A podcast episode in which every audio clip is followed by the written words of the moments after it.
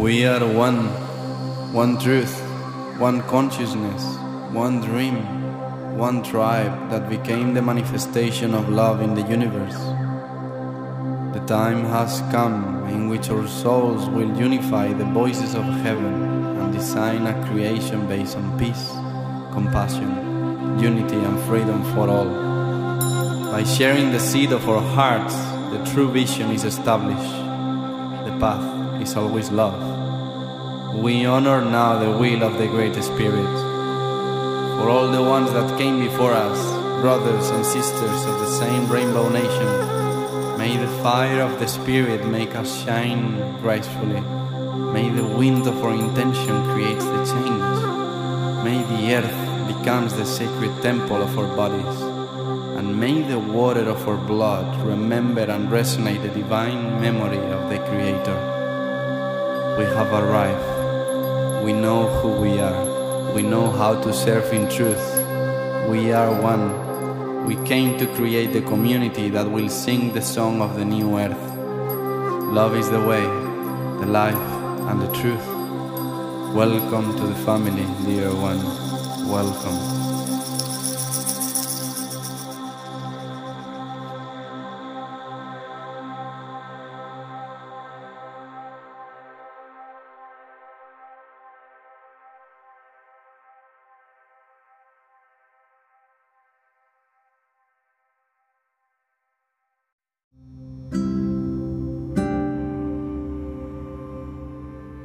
Thank you all for choosing this podcast.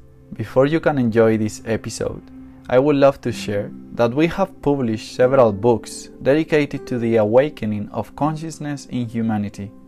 You have them at your disposal both on the website and at the link on the biography. Here we answer all questions about our existence, our being, and all life in this universe. May unity and sharing of the heart be our purpose forever, and may liberation, peace, and happiness always reign in the essence of all beings. Aho! Welcome everyone, I'm Siddhartha, and well, I feel this conversation is really special for me, such an honor to connect with the roots of my soul origin, I will say. Um, I'm really fortunate to be today speaking with Dr. Kathia. Welcome. Thank you for being here. Thank you, Siddhartha. I'm, I'm very honored to be here. Thank you for inviting me. I've been looking at your gong behind you. Oh, yes, uh, that's my accent gong. It has Isis on it. something something told me ask her about that gong. What can you tell us about that gong? And then we can introduce it's, your sound healing journeys. Sure yeah it's um it's an accent gong. It has very much the raw frequencies you know more the divine masculine. It's very activating the very much the yang frequencies.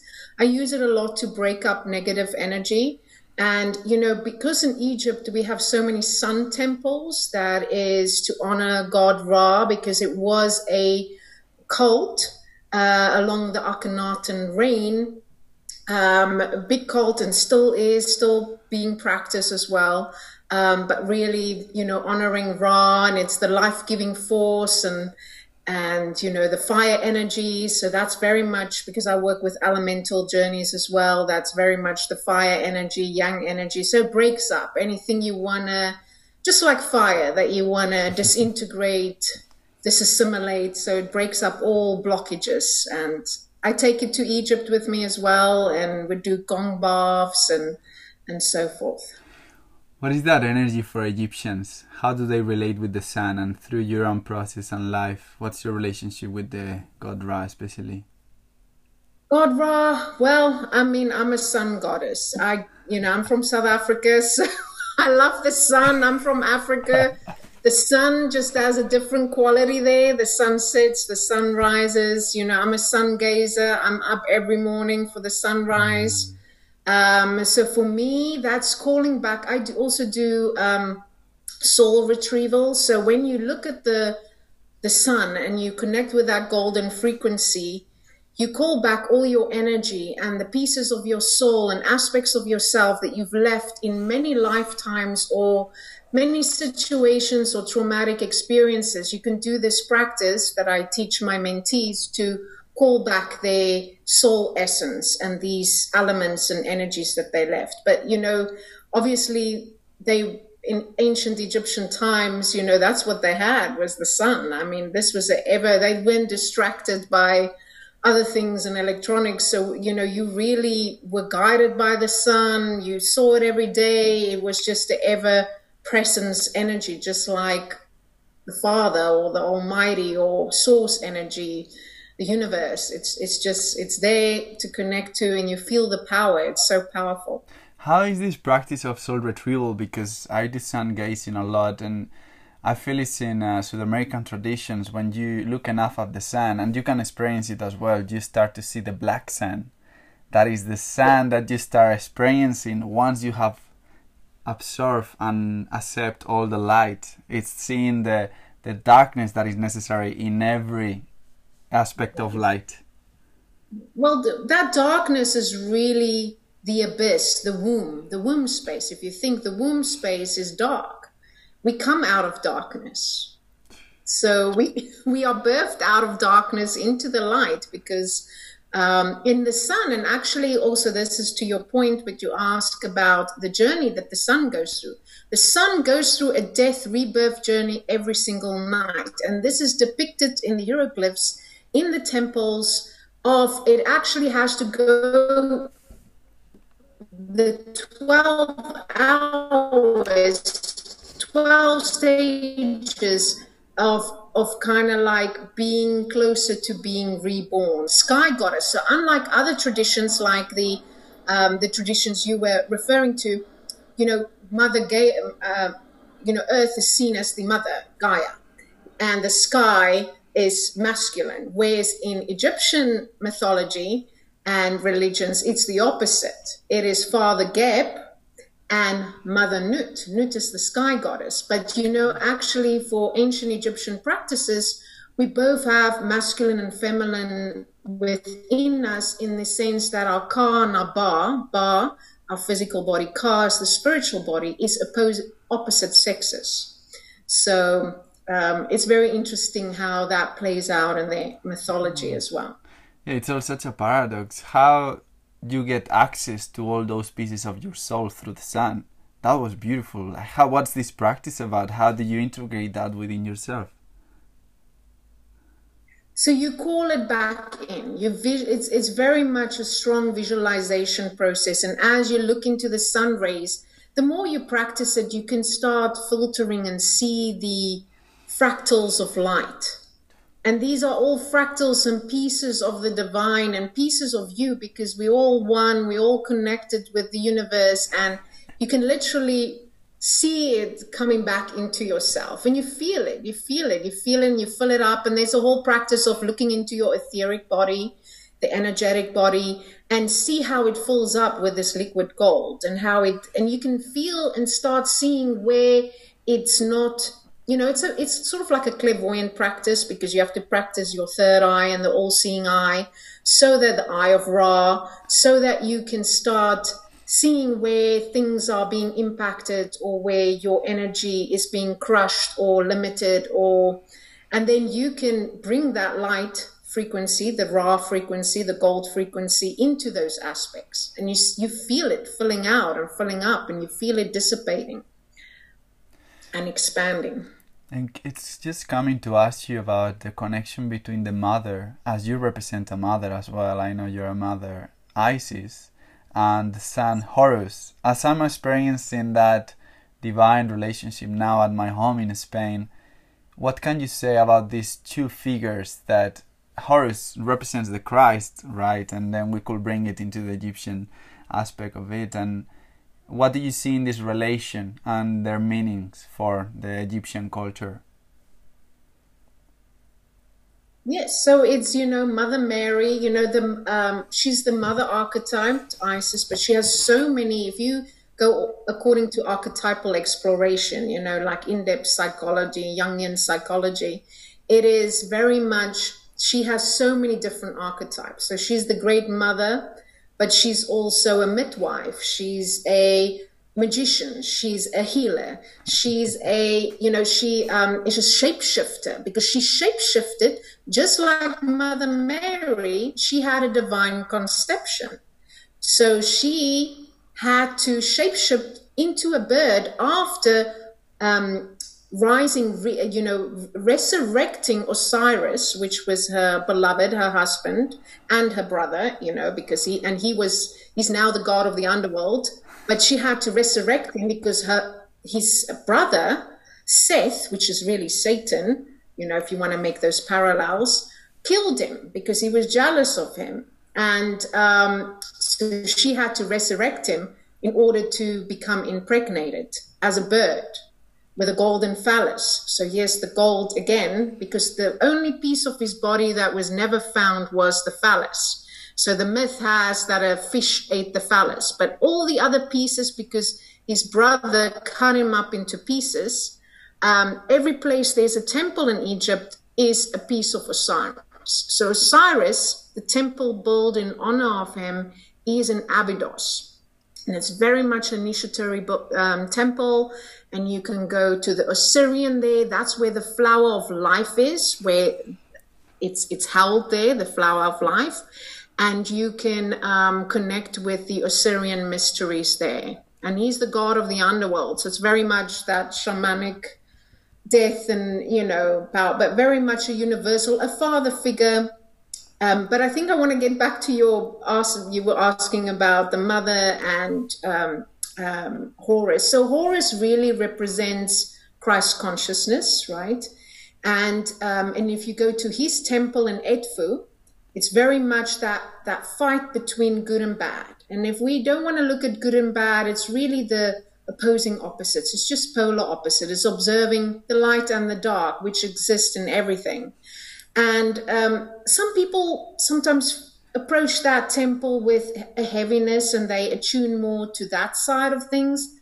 But when I go to Edfu Temple, which is Horus's temple, it's very much the Christ consciousness of the innocent child. It's very much that all children are led, led into heaven, that kind of scenario. It's very innocent and playful, and you, you connect with your inner child there.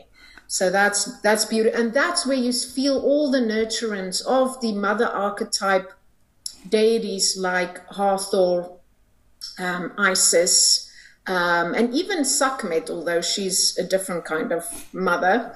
I'll talk more about her later, but um, yeah, very nurturing. And the, the pharaohs came to be breastfed by the goddess. You know, it was just seen as this, you know, you, you have hieroglyphs of Isis breastfeeding the uh, pharaoh. So it's just this whole theme of uh, nurturance and fertility. And, you know, every temple has a birth house, a mamisi.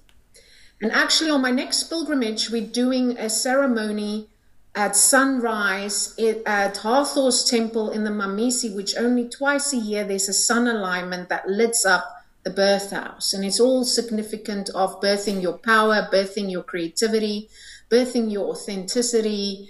Um, so there's so much that you can work with with these energetic portals, these energetic themes and mysteries and wisdom. I love listening to you, to be honest. Like, I've been listening to you maybe 15 minutes, and I'm like, wow, I'm gonna be a great friend of this woman. I'm happy. Thank uh, you. Thank and you. I'm gonna test you with some questions uh, because I know you have so much wisdom and experience, and you can share so much from it. And when you were sharing about Osiris, um, this was coming up. What do you feel is the especially with the relationship of the father and the son if you could feel that you could express for the masculine in this world because these stories metaphors are representing as well what is happening in consciousness in the collective and it's quite meaningful two things that you said that isis is mothering the pharaohs as we say the big leaders.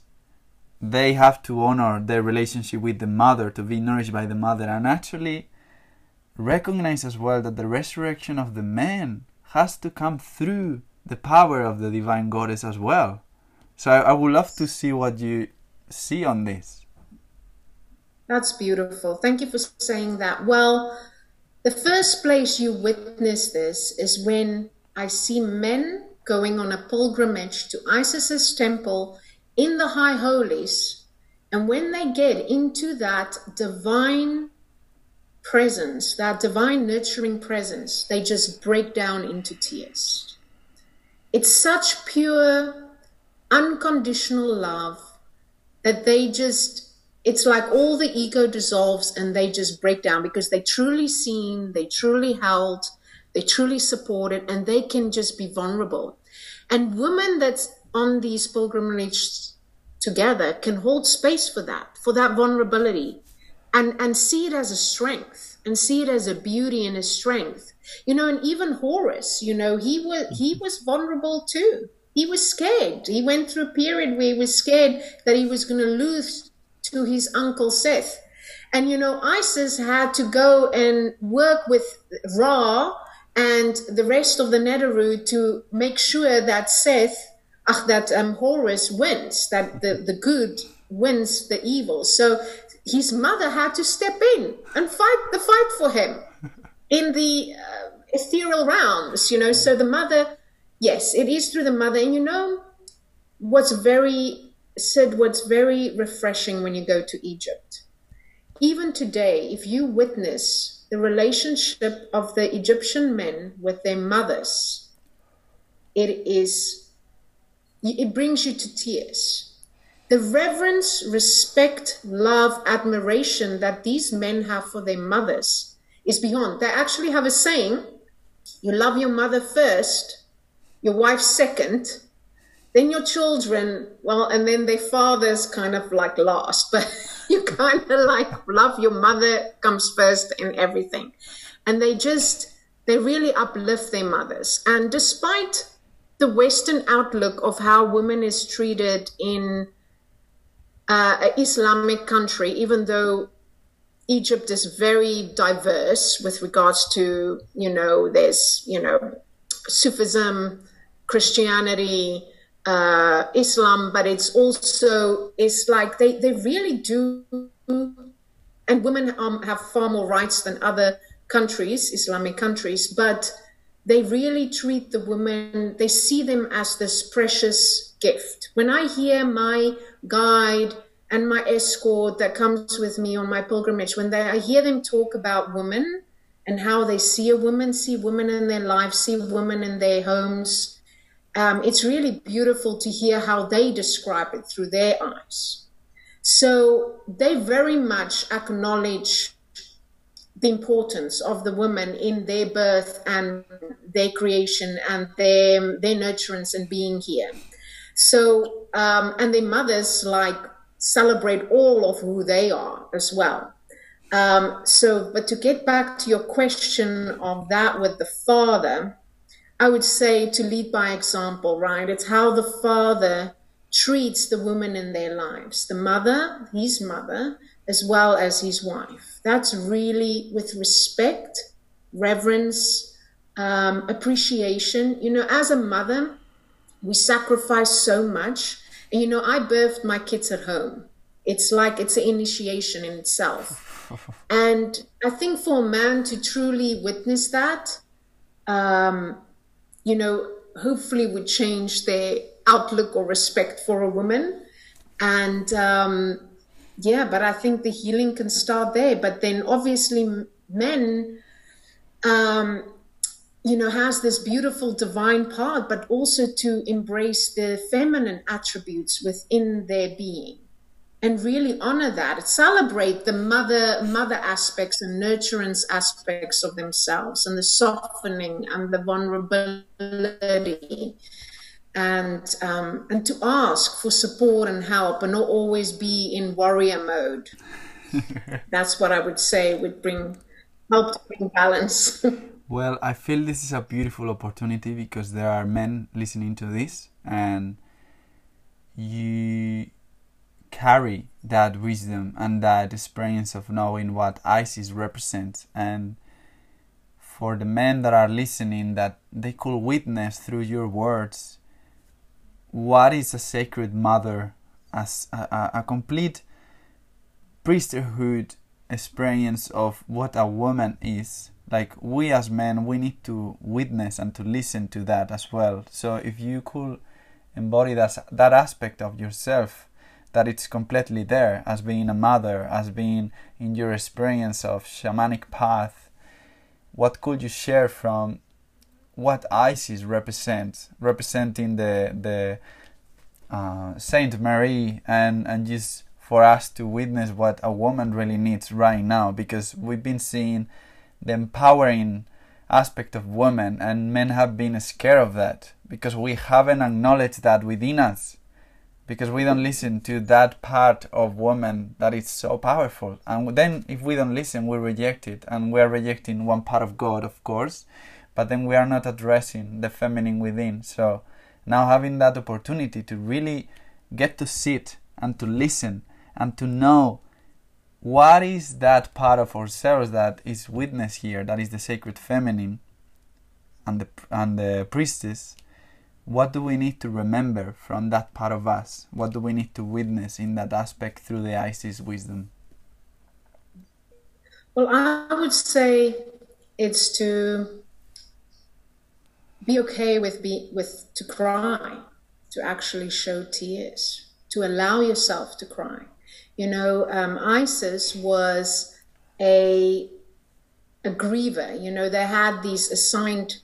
They would have goddesses that would grieve at burials, and you know they would sing grieving songs for days on end.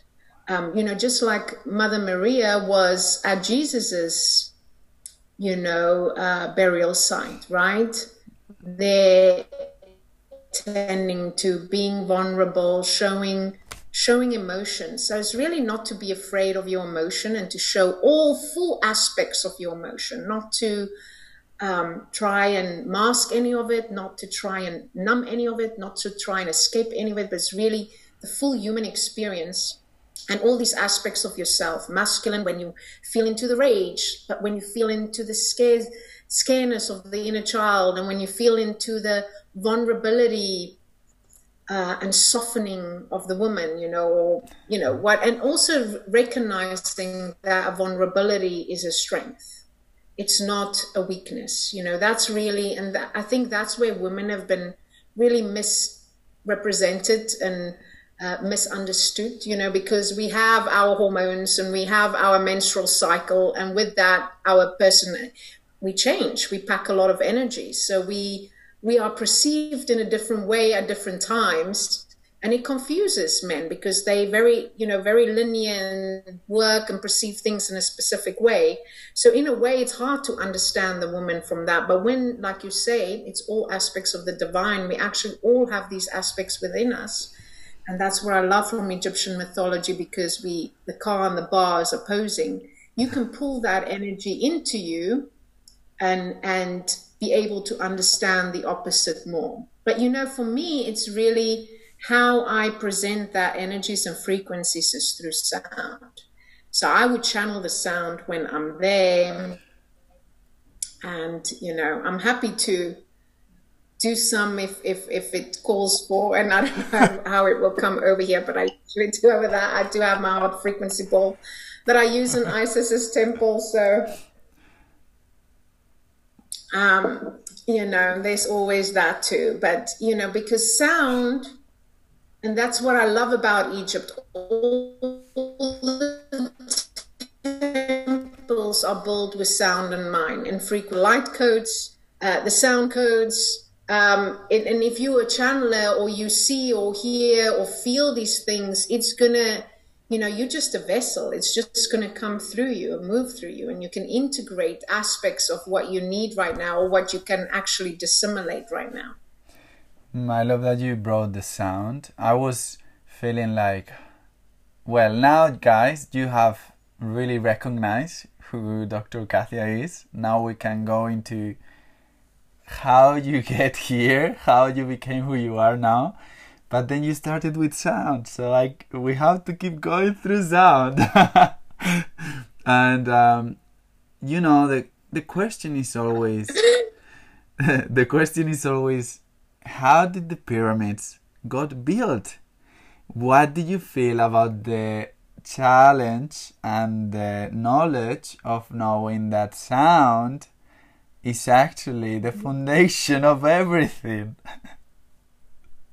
it is. It is absolutely. And you know, when people come for a sound bath,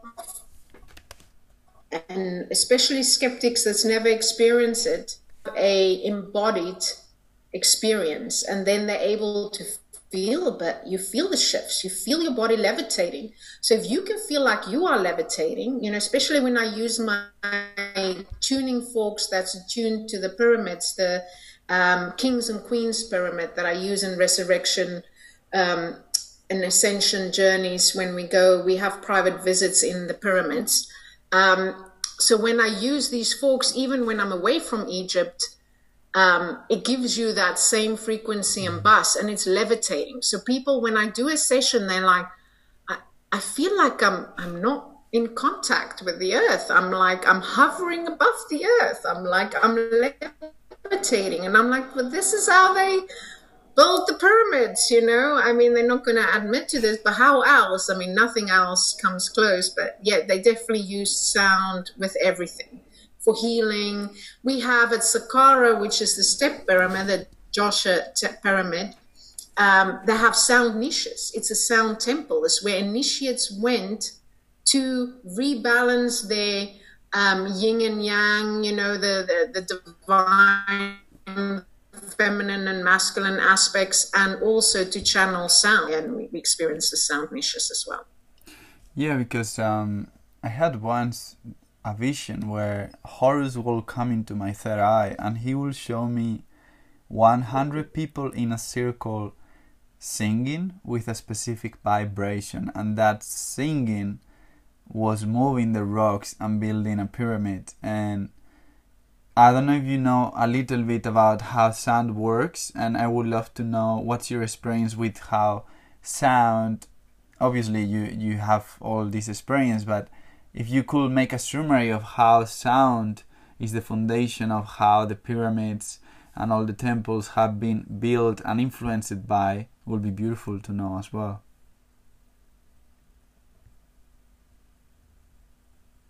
Yes, yes. So the esoteric realm, not the Egyptology realm, um, used to build the, to levitate the stones and to build the stones. And then if you go there, this they've scientifically measured, you know, the frequency of the pyramids as well. And then, you know, when they moved, when we started moving away from the golden ages, you know, more into the uh, from the matriarchal more into the patriarchal, uh, we, we disconnected with the divine. So there's this theories that the pyramids was really there to keep us connected with the divine.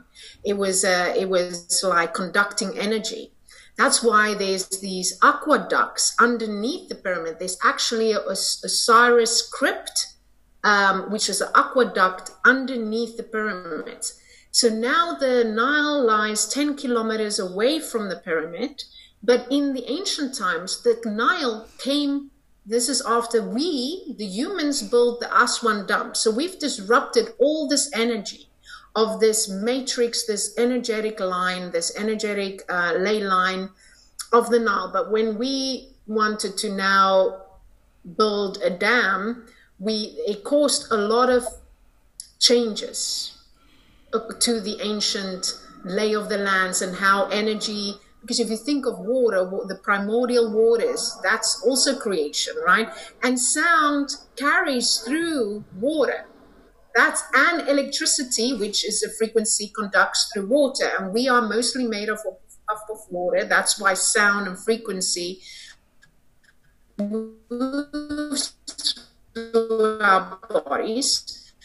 But this is the same thing with the pyramid. It was a conductor. It wasn't a. And when you go there and you do the ohms or you do some sounding, it is it's otherworldly. You, you literally leave your body. There's like you have a um, astral projection. It's not it's not like you yeah, it's unfamiliar to what we've ever, ever experienced on an earthly plane. When you go there and you do it in this way, so then you just know, like, okay, well, there's truth to this because it it just doesn't make sense. so, so that's I don't know if that fully answers your your mm-hmm. question or at least a hint of it, but yeah. How do you feel we are created as the pyramids? We are the reflection of the pyramids. How are we pyramids in this world? How does our work, our body works as a pyramid? Well, we're a beacon of light, right? So we first need to fill this body and then it radiates out. And that's really essentially what the pyramids did. It was, and it is just what we would do in a grounding meditation and when you would connect and the saying in um, you know all these shamanic practices as above so below you are if you think of how the pyramids is also connected with the four directions. So just as you would do in a circle you would call in the four directions. It's cardinal directions. Um, so it's really the true north as well. So it's like you it's your moral compass. So you are connected with the true north. You're honoring the north honoring the directions. You are grounded on the earth. You are channeling and taking from the earth because just as these aqua ducts would have brought energy into the pyramids to spread out, we need to do that in visualization and meditation. And I can demonstrate that too. And I have a singing pyramid here as well. Um, we can. Um, I feel it's the moment. Uh, yeah, there's we can we can um, visualize that, right? That's part of our grounding. But then we want to open up to the cosmos. So we pull in, which is in the pyramids, is all aligned with, um, you know, the the, the uh, Sirius and the Orion's belt, and it's all these in, uh, constellations. So we want to broaden our and open to the cosmos so we pull in that infinite possibility energy as well and then we integrated in our being into the pyramid and then that's what we radiate out. That's what we spread out to the world to the collective conscious and send to everyone so that everyone can feel it and be charged up by it. Yes because i, have to say that woman and this, the divine priestess they were the teachers in egypt. They were the teachers tantric teachers and and they were showing the way to men to through that love of the divine feminine to through that surrendering to the vulnerability of of what a man has to be that is just a man that is living on his heart they learn it together and it's coming back to that divine union with the feminine within and with the feminine in the outer world that is representing our partner or our mother and I've been fortunate enough to realize about that now that I'm here with my mom and with my grandmother and looking at them as the priestess that they are, as the goddess that they are, just looking beyond the perception of what we have. And I feel that through sound, learning from you, from your experience, could be something beautiful to witness for us to surrender as well to that teaching of the, I will say, sacred mother. Yes. Yes. Yeah, beautiful. Beautiful. no, that's very true. Very true. we, we have to accept the truth. It's what it is. And uh, um, if we are wise as men, it's because we have surrendered to the divine feminine within us. We cannot be wise because we we we are like Horus. We we can Horus actually the the hawk is the only animal that can look straight into the sun. Mm. You know that because he is able to just look up to see if there is any eagle, but then for that he developed the ability to look straight into the sun. So he's able to look straight into the light. And that's yes. the, the ability that the man has. The man can look straight into the light, but he cannot move without the energy of the Shakti and the feminine that is pushing and saying, Come on.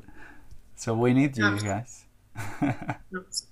Yes, no, that's a beautiful summary. I, I just see that visualization too. It's beautiful. so we're in your hands if you wanna do some magic. Okay, okay, good, good. Well, close your eyes a little bit. I didn't expected this, but let's do it. Yeah, so just close your eyes and connect with your breath, your heart. This is your high heart, this is F sharp, it's also rose quartz. And this is what you would connect to the heart frequency when you go to Isis's temple.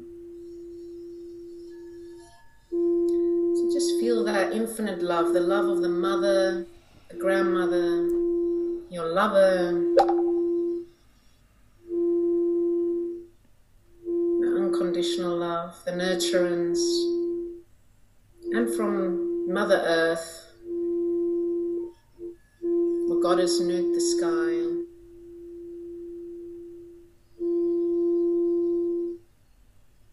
Just breathe that in, and as you feel into that, you can just feel that expand and you can feel that softening in you.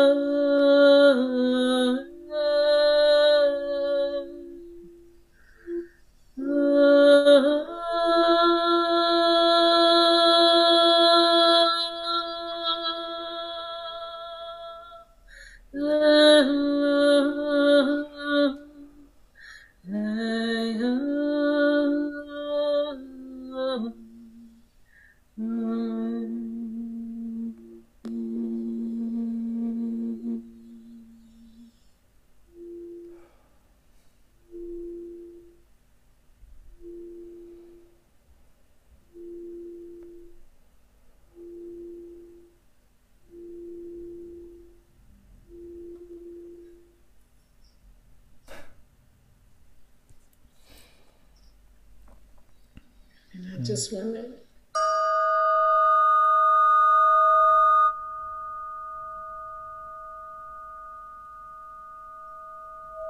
just to integrate that, you can now just connect with the cosmos, with Nut, with that Orion's belt, Sirius. You can pull that energy in, and as you pull that in through your crown, your pineal gland, your third eye, and you hold the vision for yourself, the vision of all of you, all aspects of you the divine feminine, the divine masculine, the I am, the all that is. And now you feel how that pyramid that you've set into the four directions, cardinal directions, is firmly grounded on the earth. And just pulling in that energy from that aqueduct, that Nile, that's it's really the Milky Way, it's a reflection of the Milky Way, as above, so below. And it's feeding you and nurturing you like Ochun, the river goddess. Well, it's actually Hapi in um, Egyptian mythology, and again, or Akhet, which is the Nubian goddess, uh, of the Nile. So just feel that life force energy coming through the earth into your pyramid, your Merkaba, your light source, so that you may radiate, radiate out to all your loved ones and your community. And so it is. Aho. And so it is. How do you say thank you in Egyptian? Do you know? Shukran awi. Shukran agui. Shukran. get um, get goosebumps. What what a gift, and I feel so honored. Thank you so much. That was. you know what was coming to ask you? What what happened to you, dear one? That was just coming in my in my awareness to say what what happened to you. What what story did you choose to believe in order to come back to your remembrance? Now is the moment. Yes. Yes. Now's the moment. No better time than now. Yeah. Beautiful. How how did everything started for you? What's your background? What happened to you? What happened to me? What brought me here? Yes. so, well, growing up. Sorry, I, uh, what happened? What happened for you?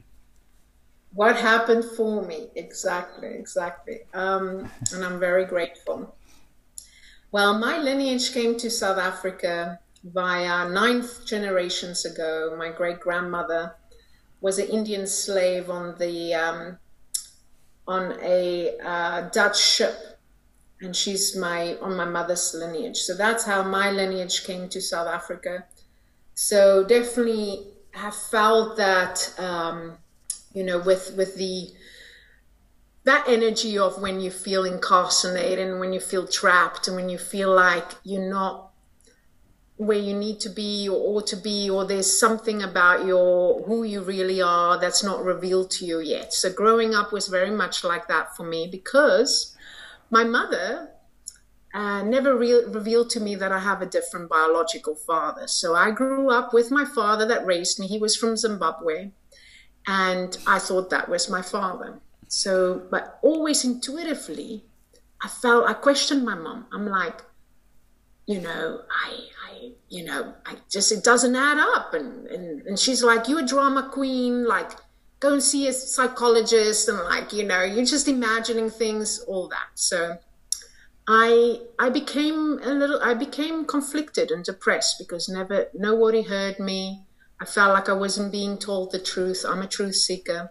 So it was like 16, 17. I was seeing these psychologists, and they told me I have depression and I have Tourette syndrome. And they put me on Ritalin and Prozac. And I told my mom, I don't like this stuff. It doesn't make me feel good. I became suicidal on the medication. And I tried to commit suicide. I just didn't want to be, I felt like nobody understood me. I didn't belong anywhere. I'm just like I'm not. I don't want to be here anymore. So I tried to commit suicide, taking um, pain pills, a whole tablet, a whole thing full. My mom found me and she took me to the uh, hospital, and they had to pump, you know, pump out my stomach to, you know, so I can come by again. And you know, then I had to do counseling. I'm like, I'm not going to do counseling, and I'm like, then they put me on more medication. I'm like, I'm not going to. Then I just had this realization. It just came over me. There's nothing wrong with me. I'm whole. I'm complete. There's nothing wrong with me, and I'm going to heal myself. I'm going to heal my own body. Like nobody's going to tell me this is what you have. This is what and then since then, my whole rest of my career, educational career, went into studying alternative medicine. You know, I, I got my all my degrees and accolades in alternative medicine and integrative medicine, and I was practicing as a naturopathic physician, medical herbalist, homeopathy, all of that. And I largely treated um, psychological, mental, mental health problems and so forth to help people. But then I started having a different lens too, because what brought me on this path, I did go through the religious uh, journey too. You know, I became, I was in my teens, I, be, I did become a reborn Christian, and I went through the whole Christian journey. And then that also felt like it was missing something. It was missing, there was an untruth in that too for me. I was speaking in tongues. I thought that's the only way you can speak in tongues is if you a Christian. Only way you enter the heavens if you're a Christian. So then, and and don't get me wrong, Christianity, you know, like I had beautiful, blissful moments with the divine and the Holy Spirit, which I just call spirit now because I've studied with the Algonquin traditions for many years. So the way I relate to God now is as spirit and that's any spirit like i mean the, the spirit of the goddess the spirit of christ's consciousness you know it's just the divine spirit that's how i relate to that now but in order to move away from all that constructs i really had to was 11 years ago i was very much into clinical medicine i had a wellness center with like nine different practitioners and i um i i was pregnant at well my mom had a very traumatic death in South Africa, and I couldn't be there for mm. her death. So she died, and you know, none of the whole Christian, nobody showed up in that, and I got very disheartened that you know there was no support in everything that our family went through. Then I had a second trimester stillbirth, and I lost my wellness center. So I had all these uh, what we call shamanic death experiences, and it kind of shook me to the core and it really questioned absolutely everything I believe in. Everything. because I was so gun ho on my faith, this is what I believe. But I had to lose everything in order to question how do I relate to the divine, to source energy, to the universe, to all these themes. And yes, it was a big death experience and and then i really started fully stepping into my shamanic path. Because before that i was doing it but not fully. I was doing the sound healing and the priestessing and the goddess work but not fully. But then i fully just went into it so with that shamanic initiations we have to journey to our ancestral lineage we have to journey to um, our um, spiritual lineage. And my teachers, I was very fortunate. You know, I also did a lot of um, medical anthropology where I would travel and I would spend time with traditional healers. Like I spent time with the Sangomas in Lesotho, in the Maloti Mountains. That that's the shamans in Africa um, for divination and initiation there.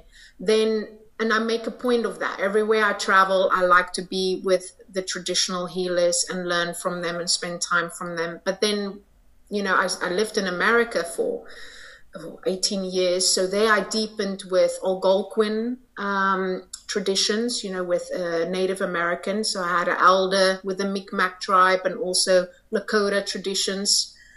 For 10 years, I was studying their practices. Um, I'm actually stewarding a land that I do shamanic initiations on that is um, on sea land, so is honoring really that tribe. Where I live now in Bermuda, um, in St. David's, is actually Native American land. We have a powwow coming up in two weeks.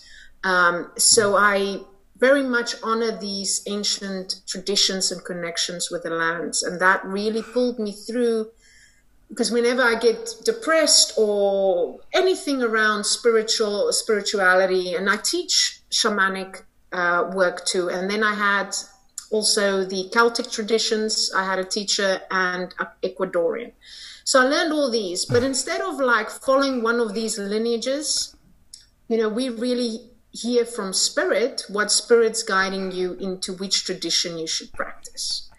And with all my initiations, it was every sacred tool I made, like this one. This is my energetic cord cutting spear. And it came in through, you know, when I do my journeying, and it's Isis, Ra, and Horus, right? And this one came in with a char- chant to cut cords, energetic cords. So I have many sacred tools like that, and this is what will be coming in through my meditations. And then it was just this was 10 years ago. It was very strong that I have all these past lives in Egypt, and the Egyptian lineage is my spiritual lineage to practice. And I started working with a Neteru. And then when I went on my first pilgrimage to Egypt for myself, and I went in front of Sekhmet. So this is Sekhmet's chapel is a Karnak temple. And it's there, and I was like, "Who's Sekhmet?" I'm like, you know, she's the lion goddess. I'm like, "Who's Sekhmet?" But the guides were like, "Kathia," they were like, "We were 24." They're like, "Today is your day." I mean, I'm like, "What do you mean today is my day?" They're like, "No, today's your day." And this other psychic came, came up to me and she revealed this whole thing why i'm having all these issues with my neck and what that relates to and what i'm going to experience today. So i went in there. I was last to go up but then the guide said no you need to go first. And he just got because the guides there they know. They know who is meant to experience what. And you know, the rest of the women couldn't go in, but I was able to go in. So this is the only statue that's still in its original place. The energy, there's light orbs all around. If you were to take a photo, when they were renov, you know, when they were restoring around Karnak Temple, people will get sick, but it's really just from the energy because it, it, it brings you to a halt. It's so when I went in there, I I couldn't look her in the eye because she's the fierce, compassionate mother goddess. She's the one that's going to call you out on all your shit, all the ways you've abandoned yourself, um, betrayed yourself, distrusted yourself, anything that you've, how you abused yourself, right? And then that's what we attract to in our lives, right? It starts with us. It starts also with how we treat ourselves or that frequency we all and it's like it's like a flashback. You see all of it. You see you see all of this. But she holds that fierce compassion. She holds that christ consciousness energy of like that compassion. And i just i couldn't look in the eyes. I was on my knees. I was wailing. And then after i left they closed the the security came they closed it down and and nobody else could enter. And i had this experience. But then what I heard was this is what I'm meant to be doing. I'm meant to lead people here to have this awakening experience and this transformative experience. And, you know, it's more powerful than any medical uh, or healing modality I've ever done. I'm calling it pilgrimage medicine. My teacher that I learned from, she was doing it for 30 years. She retired and she used to say, it's 20 years of therapy in two weeks. Mm-hmm. it's like it's really like the birth initiation. It's going to bring up everything, any insecurity, any fear, any unrest in your body, discomfort. It's going to bring it up all, and ecstasy and bliss and beauty and everything. it's like the real birth experience. It's yeah. So so now I'm ha- I'm fortunate enough to having these initiations and these rebirths on a very regular basis now and just go deeper and deeper and deeper with the mysteries and deeper with the teachings and deeper with these uh, Neteru, with the Egyptian mythol- um, uh, pantheon. And, um, and but it's my path. It's my path. I could never. Everyone's like, why don't you just practice private practice again and just you know start lecturing medical lectures again. And i'm like i can't no. If you if, if i can do it in ceremony and have you have an embodied experience i'm all in. But i'm not going to just you know dictate factual quantifiable facts for you you know. I'm not going to do that anymore.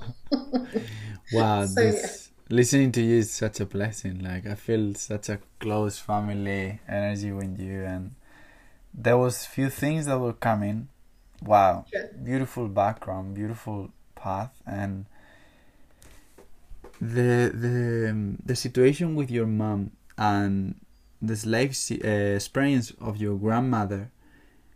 How just to put your example for women or men that are listening to this, how did you clear transform and transmute that lineage within yourself? What practice? Let's because I, I would love to share some practice and tools because you know so much magic and I actually was gonna ask you, oh give me three.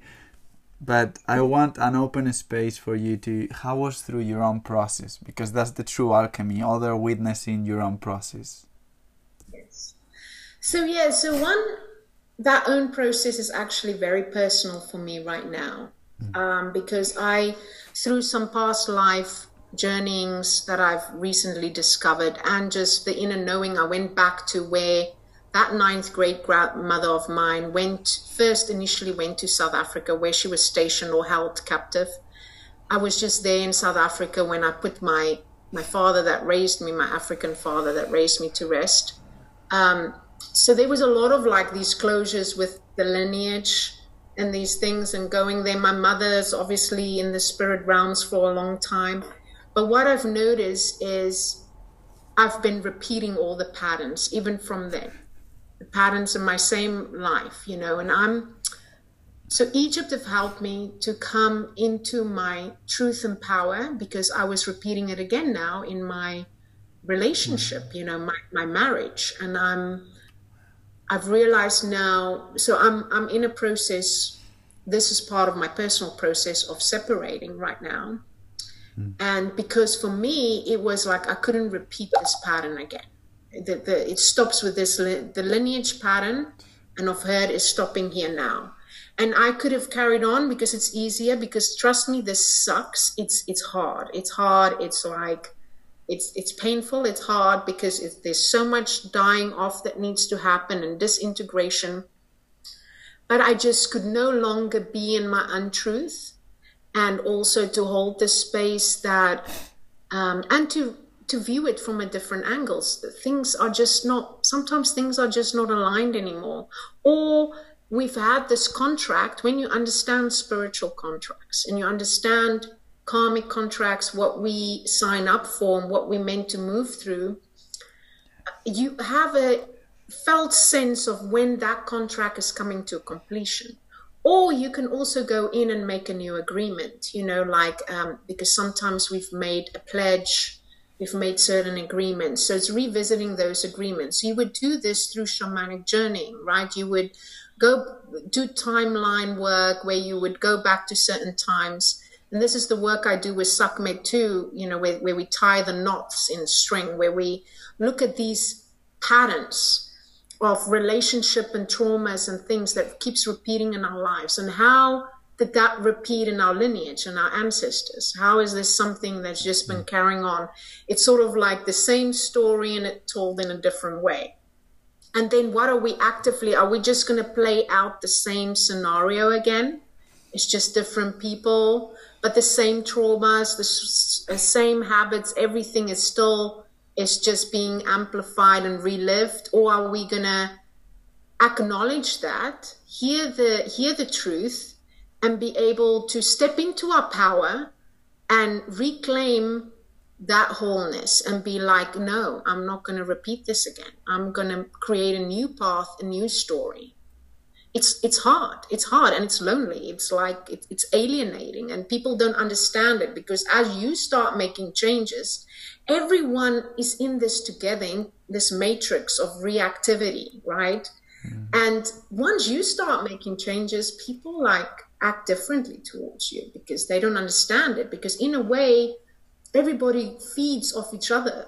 So mm it's like understanding that and holding space for that. It, there's so many layers to this. It's so complex, but it has to start with you. First, it has to start with you following your intuition and your truth and, and, and being able to acknowledge and witness what is the patterns, what is the story that I'm just repeating and being able what what is the new story I want to create or this is not of me. It's also knowing what is really an ancestral wound I'm carrying on and what is something you know that's mm. new in my life now and then discerning with that so that comes with you know when we do shamanic uh, mentorship and work that comes from years of practicing your inner knowing and doing ancestral journeying, knowing your ancestors, having guidance from your ancestors, honoring your ancestors, honoring also what the path they walked and the practices they practiced, but also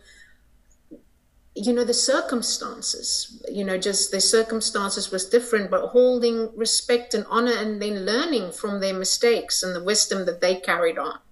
You know that's that's the main thing because i think we sometimes don't learn from the, these mistakes and wisdoms. We just keep repeating it. So mm-hmm. so i'm i'm definitely 100% in it right now in fully and it takes a lot of work with my own journeying practices, rituals, ceremonies of honoring, letting go, forgiveness, honopono, you know, honopono practices of forgiveness, and not just for myself, but also for my ancestors and anyone else in my life, and then be able to um, to transcend that. So it's an ongoing journey.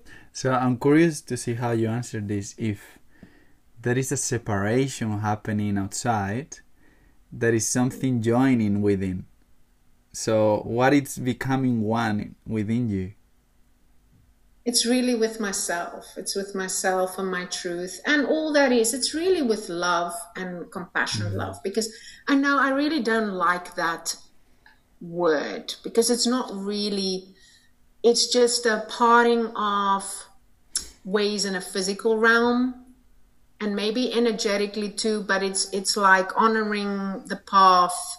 We walk together and the lessons learned but it's like it's just realigning in a new way. It's sort of like um, yeah.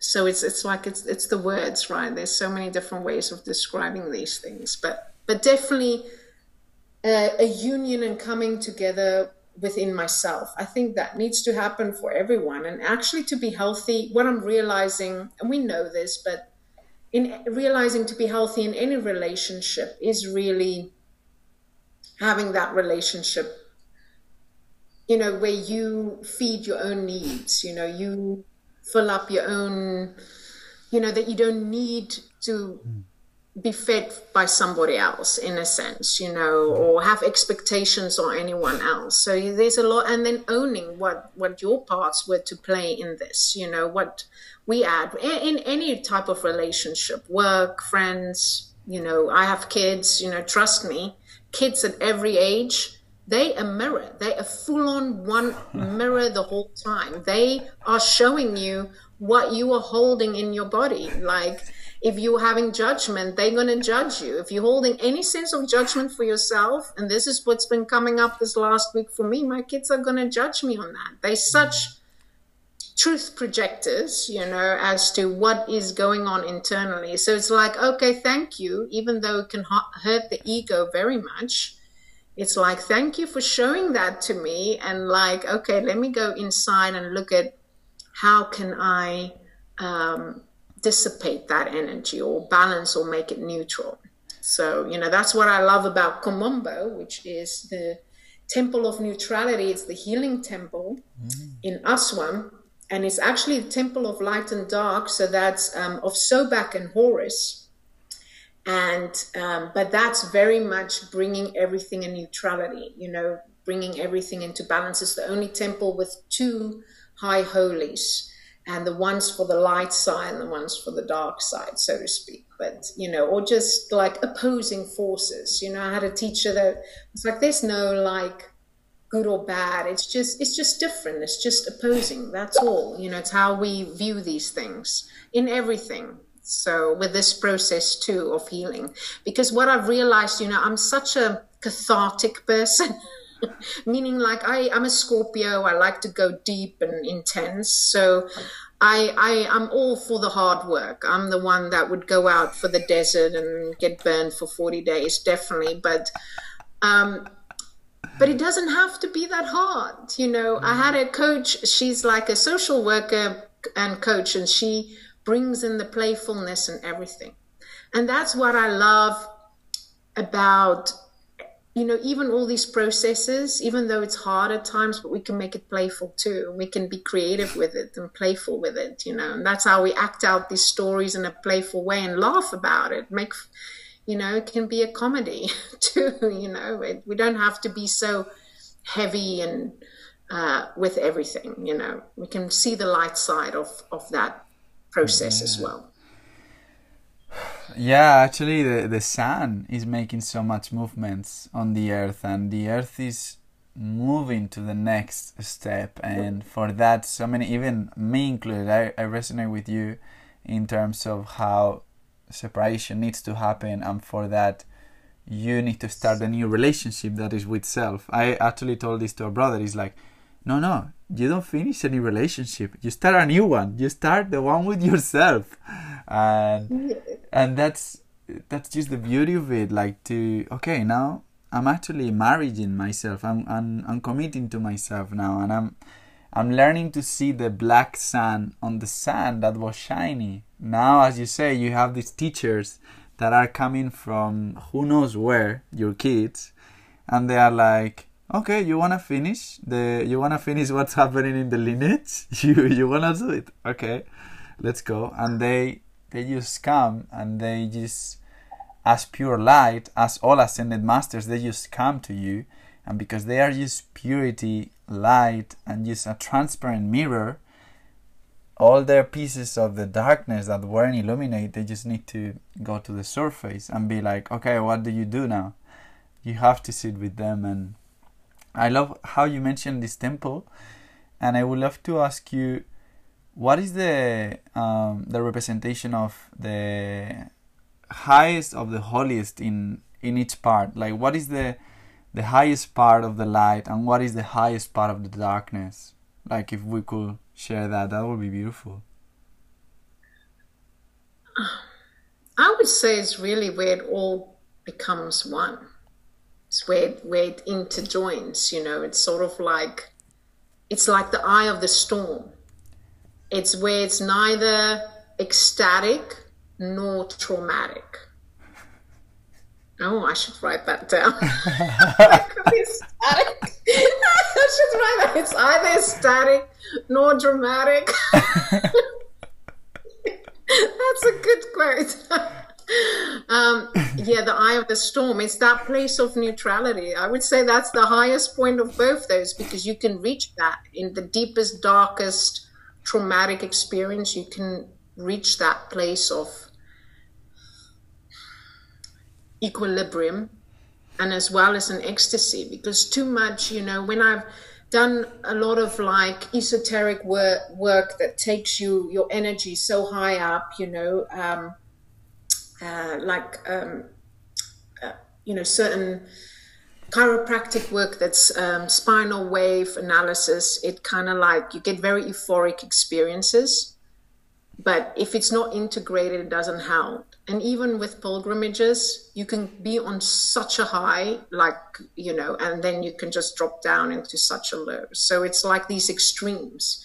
So i would say the highest point it's really where it kind of like is equal it's it's that equilibrium it's that eye of the storm it's that place of neutrality wow that's beautiful when was the first time yeah, tell me. Yes. What, what you? And in the temple, you see it like that too, because you walk through the hypostyle halls, and you know, as you do your ascension steps, as the priest would have done or priestesses would have done, you step one step up, one step up until you get to the high holies. So you would choose which side you go to. Are you going to the um, left or the right? And each side represents a side, you know, light or dark or Sobek or Horus and then which is the underworld or the upper realms, right? It's just a different realm.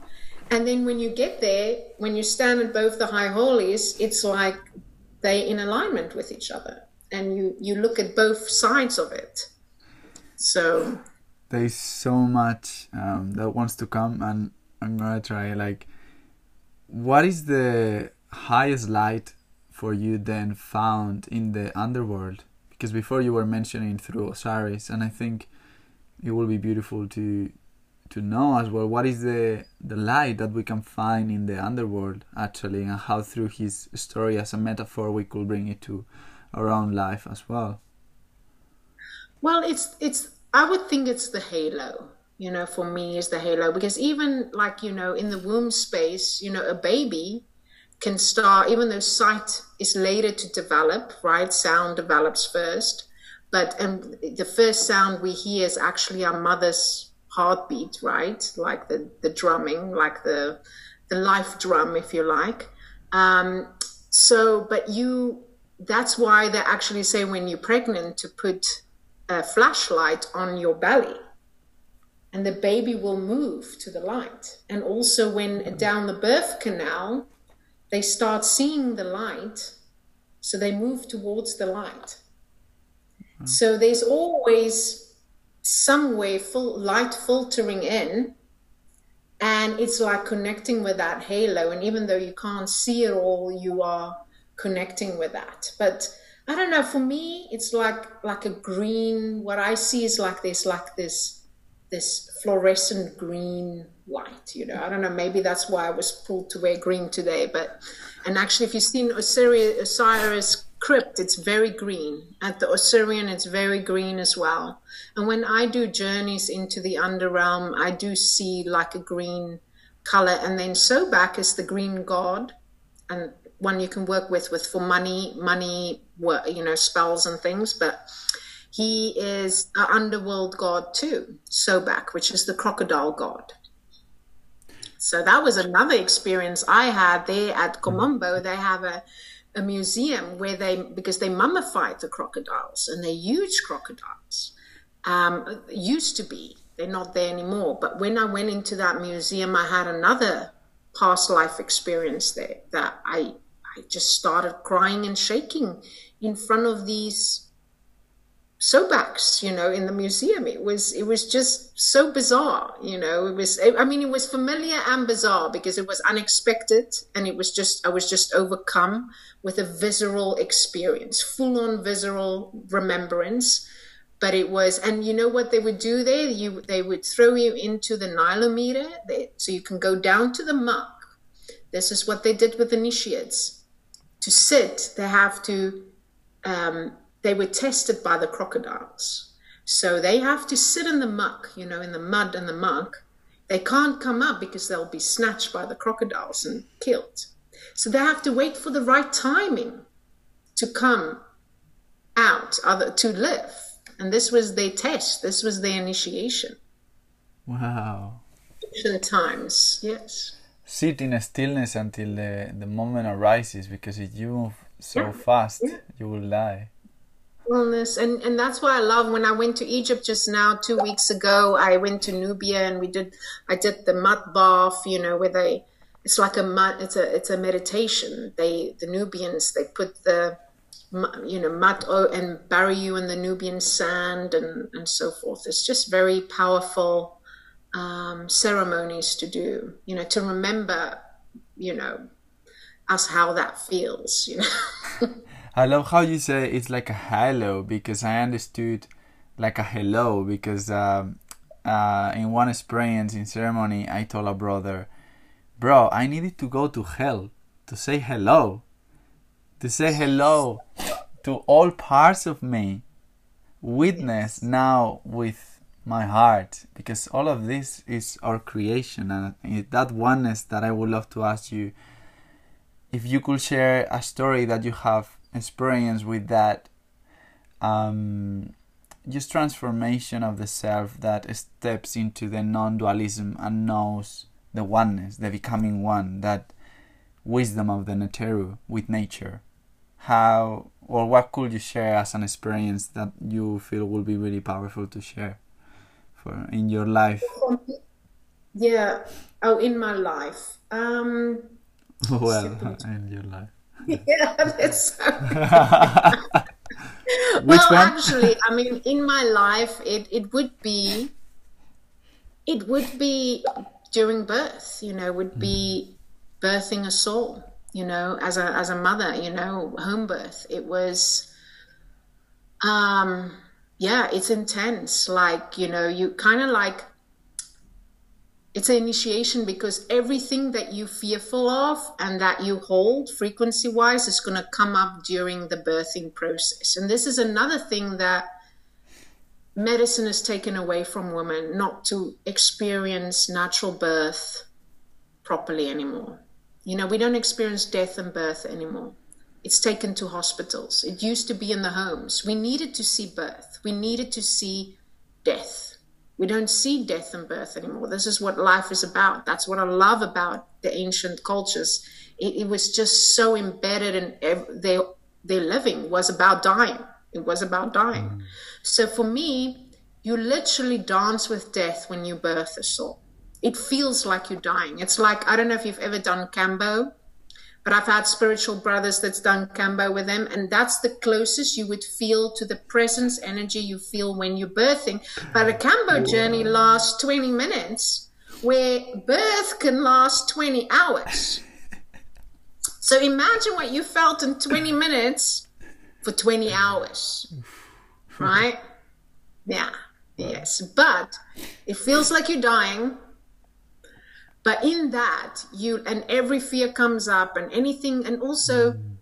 if you have like a you know if you're divine masculine and feminine let's say so for me and uh, everyone has a birth story there's like you know, uh, you, you, can be traumatized in birth, whether it's in a hospital or at a home setting. And I was to some degree, but it was something karmically I had to work through in my birth team not showing up for me, not hearing me when I intuitively, a mother intuitively knows what she needs. I mean, I'm a doctor too, so I have that wisdom, but intuitively, any mother can birth their own child. Granted that there's not something medically going on, anyone it's it's just it, we are made for that. We are made for that. Anyway, you can have an unassisted birth and you can birth your own child. That it's it's in you. You know. You know if something goes wrong. There's even things that you would know what to do. But then you rely on other professionals and um, they don't listen to you. They don't hear you in it, and you intuitively know. And this happened to me twice. And they didn't listen to me and i had to really my initiation was to make demand it and stand on it and say listen you're not listening to me. Uh, uh, you're not hearing me now. And i won't use specifics now of what transpired but you see and this can that violation can happen whether you're in a hospital or at home or anywhere. But then it's like how do you deal with that? How do you stand in your truth? How do you speak your truth um, you know and then so in that moment you have of initiation you have the ability to transform and transmute that where you can stay. And then you realize nobody's there to help you. You're really doing this all alone. Nobody's showing up for you. So you have to go deep down and usher up all that strength so that you can birth this baby. And it's a very lonely place to be and you think you can't do it you like your body is shaking but then it kicks in the intuition and just that know that presence that just like you won. Oh that was to your point where you feel that's that moment. I'm like that's that moment where you just absolutely one with source you just like okay this is it's all coming together. It's all happening. It's divine birth. It's divine birth. It's birthing a soul. It's the soul has come in through the ethers into this baby's body to be birthed through you into this world. And that soul, it's it's quite a initiation for that soul too to be to come into the physical, into a physical body and into the physical realms. It's also a traumatic experience for them. So um yeah, there's so many facets and layers and actually potentials for healing, both for yourself as well as for the soul that's coming in. So, so yeah, I'm sure some of the things I said m- might, you know, sit not well with some people, and I'm always open for a larger conversation on that, just based on my own experience. Um, you know, but I'm just, I'm just saying that. well, there's just one question for the one for one that is listening. Would you make love in the room, in the bed of a hospital place? like that's what something that a sister told me in Australia because she she gave birth in in her home in a swimming pool and I was there and that was beautiful. And she told me would you make love in a hospital room? And I was like no. She's like, so then what are we doing giving birth in hospitals if we are able to bring all the wisdom and all the gifts that God has already put on us to do this?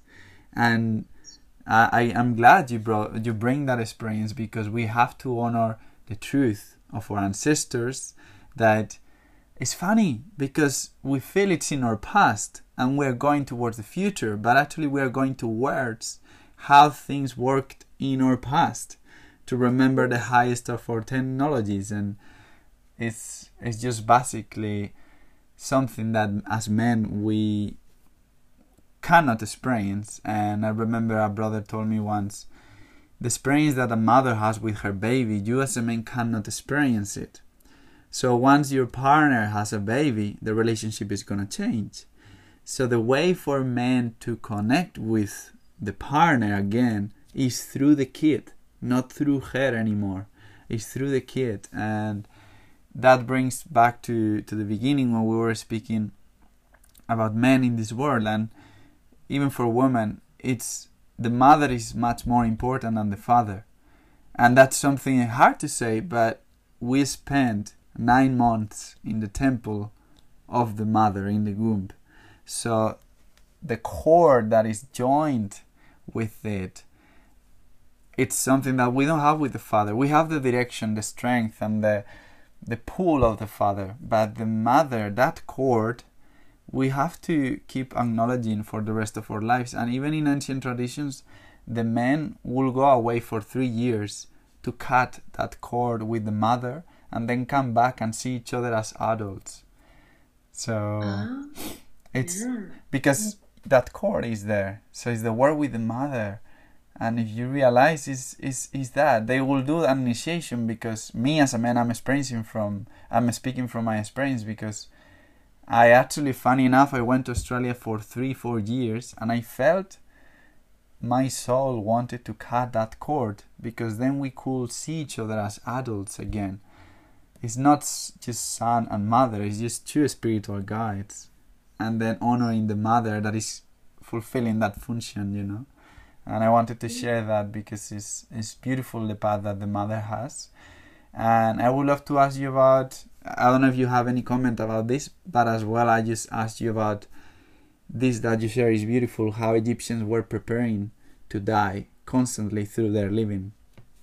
Yes constantly yeah.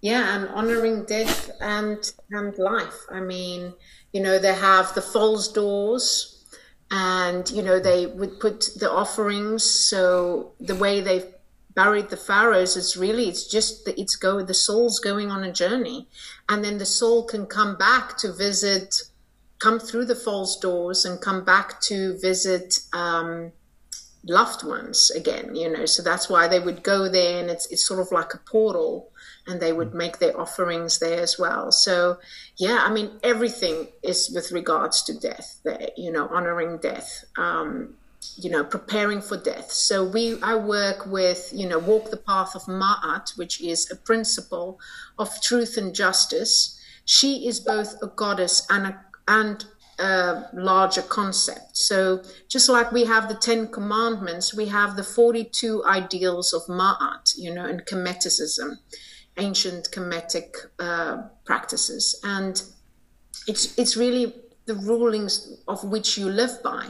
But so the feather of Ma'at is an ostrich feather. So Ma'at wore the feather on her head. And you, on Judgment Day, your heart will be weighed against the feather of Ma'at, which is the feather of truth. And you know, then against these 42 ideals to see did you live in your authenticity and your truth? Did you did you live your best life by by making the right choices? And then you would go in front of all these Neteru, all the pantheons. With each of this, you'll be and the jackal, which is Anubis, which uh, which is another deity I work with for psychopomp work. So he's been my psychopomp t- teacher. Um, he is the guardian of the gates. He's like there. He's also underworld god. So he's there, guy, um, basically assisting this process. And your heart's being weighed as you for Judgment Day. So they believe in Judgment Day too. And then you would go to the Valley of the Fields, the Reeds, which is kind of like their heaven, you know. But they have, it's this whole journey and afterlife and heaven. And then, you know, so it's just, it's, um, yeah, it's beautiful. But, and, and the, just that they welcomed it and their whole life was preparing for their death journey. And um, so, kind of like when you really read all these stories and immerse yourself in that you, you're not and even with shamanic work you you don't fear death you welcome it because there's rebirth after that whatever that is right? Whether you are getting re- reincarnated or you're going to another realm or whatever that is and we don't fully fully understand that but um, that's the trust of the unknowing. It's such a surrendering piece and that's really what ultimately what death is. It's it's like utter surrender and utter trust you know uh, leaving your the confinements of being encaged in this body in this bar so that your spirit can be free to make the spirit free um, this life it feels like an exam in the end of the day it's a training ground and an exam a test to get that light weight in our heart? What do you feel are the foundations of freedom for the spirit on this plane? Um, well, it's to reframe how we relate and align to suffering. I would say is like a first step because suffering can really um, keep you keep you incarcerated um, and then our mind, it's really to let go of the mind too, because, you know, our thoughts, uh, how we view ourselves, criticism, how hard we are on ourselves, societal norms, and, you know, all these conditionings, that's very much incarcerating as well. So I feel once you start that journey with your spirit and your soul of freeing it so that it's, it has no limits and it can be expressed in so many different ways and we're not confined by the ego of like this is who you need to be this is how you need to show up in the world this is what you ought to be doing and we reframe that and like who says that this is how i should love this is how i should be in a family dynamic this is how i should be going for schooling you know the whole unschooling um, concept as well it's like who said that? You know, it's like just it's all these confinements, you know. So it's like the unconditioning and the rewriting the or not having not even having a story, you know, just being. it's just being. I had I had some um, you know, we would sometimes do journeys back to where before there was words. And you'll just be in that space before there was words you know, and you'll go back to space before you had thoughts and like just being in that energy. And then, you know, some practices that we would do with some retreats is where you don't tell anyone your name, where you're from, your age, what you do, nothing. And you just relate on a soul level instead of having these like okay you know all the things we say of oh, i'm from here i'm the i mean it, it, it adds to our experience and you know it gives a but then it puts us in the mind we're not really in that moment experiencing that soul connection that soul exchange. Ah it's beautiful because you're answering so many questions. I actually was going to ask you which amazing things you share in the pilgrimages in the retreats. Like if you could make a summary uh, of your action and experience and bring some juicy to it like some rituals and um, practices that you that you share because there's so much magic that you know yes yes well we always do you know because i'm a shamanic mentor and i practice shamanism animism you know i always want to connect with nature and with the energy and everything. So um, obviously everything has a spirit and an energy, and it's really very much honoring. So it's honoring of the sacred land and honoring of the ancestors of the land and honoring of the temples and asking permission, like what we said before, and not just what I can receive, but what I can give. So a lot of the African traditions You know, with some Gomas, we would give, and even the Algonquin traditions, you would give tobacco.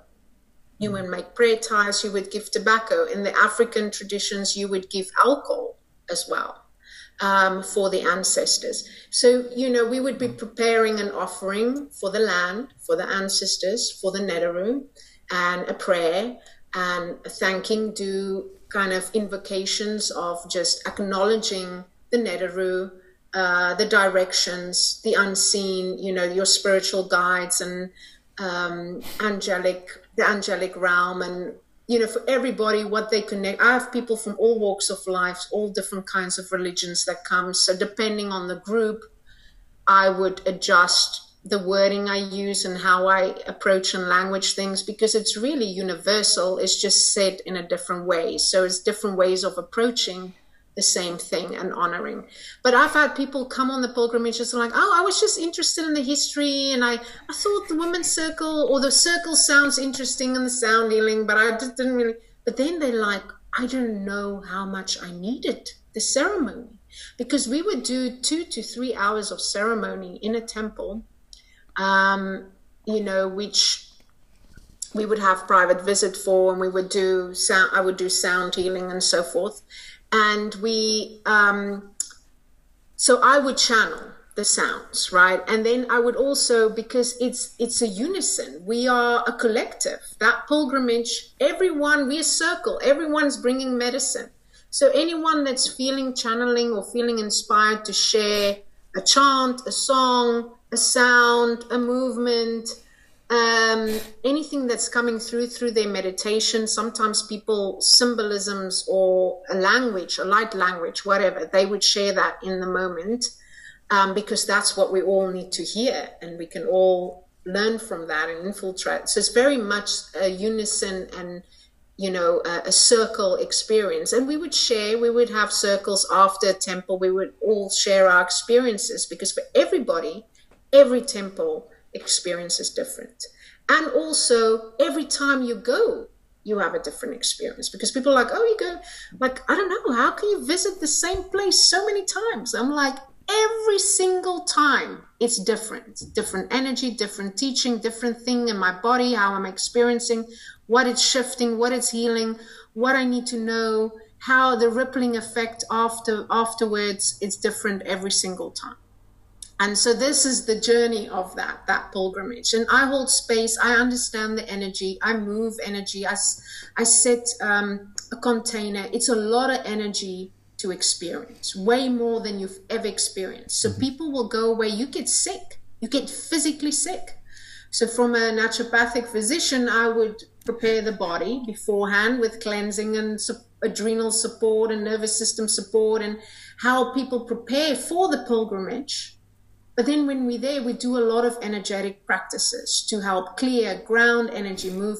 Like for instance, for me, I have a very hard time in tombs. If I go to the Valley of the Kings and I go to all the Tutankhamun's tomb, I can't, the energy is so heavy there. It's very heavy and it affects me. So I have to do a lot of work and can only go into a couple for a little bit of time and to process that energy and you know people that don't know energy don't know what what's they experiencing they would just start feeling either very sick or they would feel um, very down or start crying or angry or frustrated or irritated. So it's understanding where's that coming from how to move with it how to integrate it and what what is there for me? Like what is the healing piece or what's being brought up to the surface to be released or move through or be with? And so it's there's a lot of holding a sacred container where people can be seen and heard and can have their own experience. It's not me telling you oh i mean yes there's mysteries i'm going to teach you.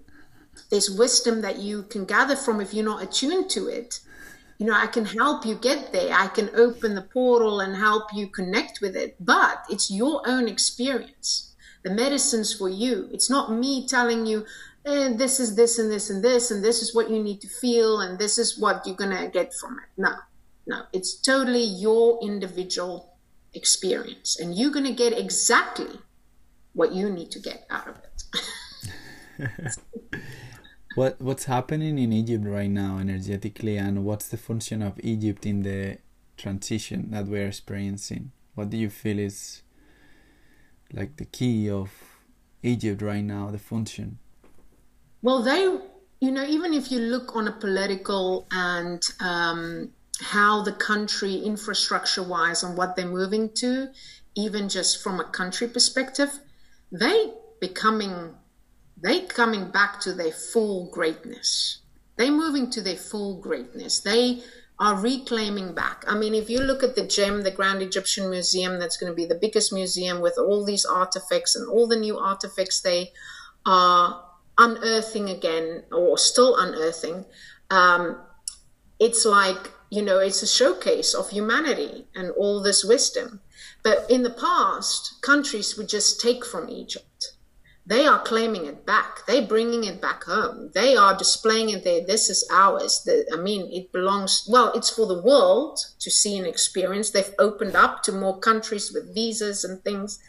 I mean, Egypt, Cairo is going to be the Dubai of Africa. They, they've built 11 new cities in Cairo. Um, it's a place to invest in if you want to invest. You need to invest in realty now there because you can buy things for very inexpensive still, but it's like it's really become this like a hub international cosmopolitan hub you know they have like so it's trying to keep you know and they're really investing a lot in also how they take care and restore all the ancient heritages. Um, so hopefully they're not going to make it too modern to and displace too many because there's this argument with locals about that displacing some of the local people that's been in some of these villages in Cairo for these new big city, new big city developments. That's multi million dollars, right? So and and like the there's a there's a big dichotomy there of the poor and the rich. So they are trying to uplift the poor in different ways. So it's definitely I mean, what I could say compared to other Western countries, they're doing something right. They're definitely doing something right. I mean, just the advances I've seen in the last decade, even through COVID, I was totally shocked from an infrastructure perspective and so on. So I feel they, and the temples are becoming alive and they're becoming more tolerant to uh, spiritual travel. Yeah, yeah. Because before i mean there's a lot of travel but there's different ways of traveling egypt right? So they largely depend on the tourism. But spiritual tourism is booming in egypt and they're becoming more open. Granted there's a bit of exploitation of that because they know people will pay to have that experience in the way we want to experience it. And there's still some limitations around that. You're not allowed to meditate in the temples. You're not allowed to do ceremony in the temples um, so you have to, um, yeah, there's a lot of thought that goes and respect and mutual understanding that goes into when you work with somebody like me as to how to go about to have your intention of how you want to move through Egypt in the way it's meant to move through. And you know, the guides that truly knows the temples, that's been temple keepers there for all these years, that knows the energy there, they love it when we come there because mm-hmm. they they even ask can we join you? And they would offer up a song a prayer a thing. Because they they in that energy all day long. And they know it and they know they know the people that's open for it and that appreciates it. Than just the regular tourist that's gonna just do a selfie and sit on something and you know make it look like a sexy pose or whatever. It's not it's not a sacred a sacred experience, but they value that too. So I feel there is an awakening happening. And with the temples too, you feel each time I go, the temples feel more alive. The energy feels more alive. It feels more accessible, more, um, that there's more for you to receive. Um, because we are giving more too. So there's this reciprocal union happening because the, the, the, temples are alive. They're alive. It's a live energy. You know, if you look at the temple of man, which is on Luxor, it's really all the chakras. It, it represents the man.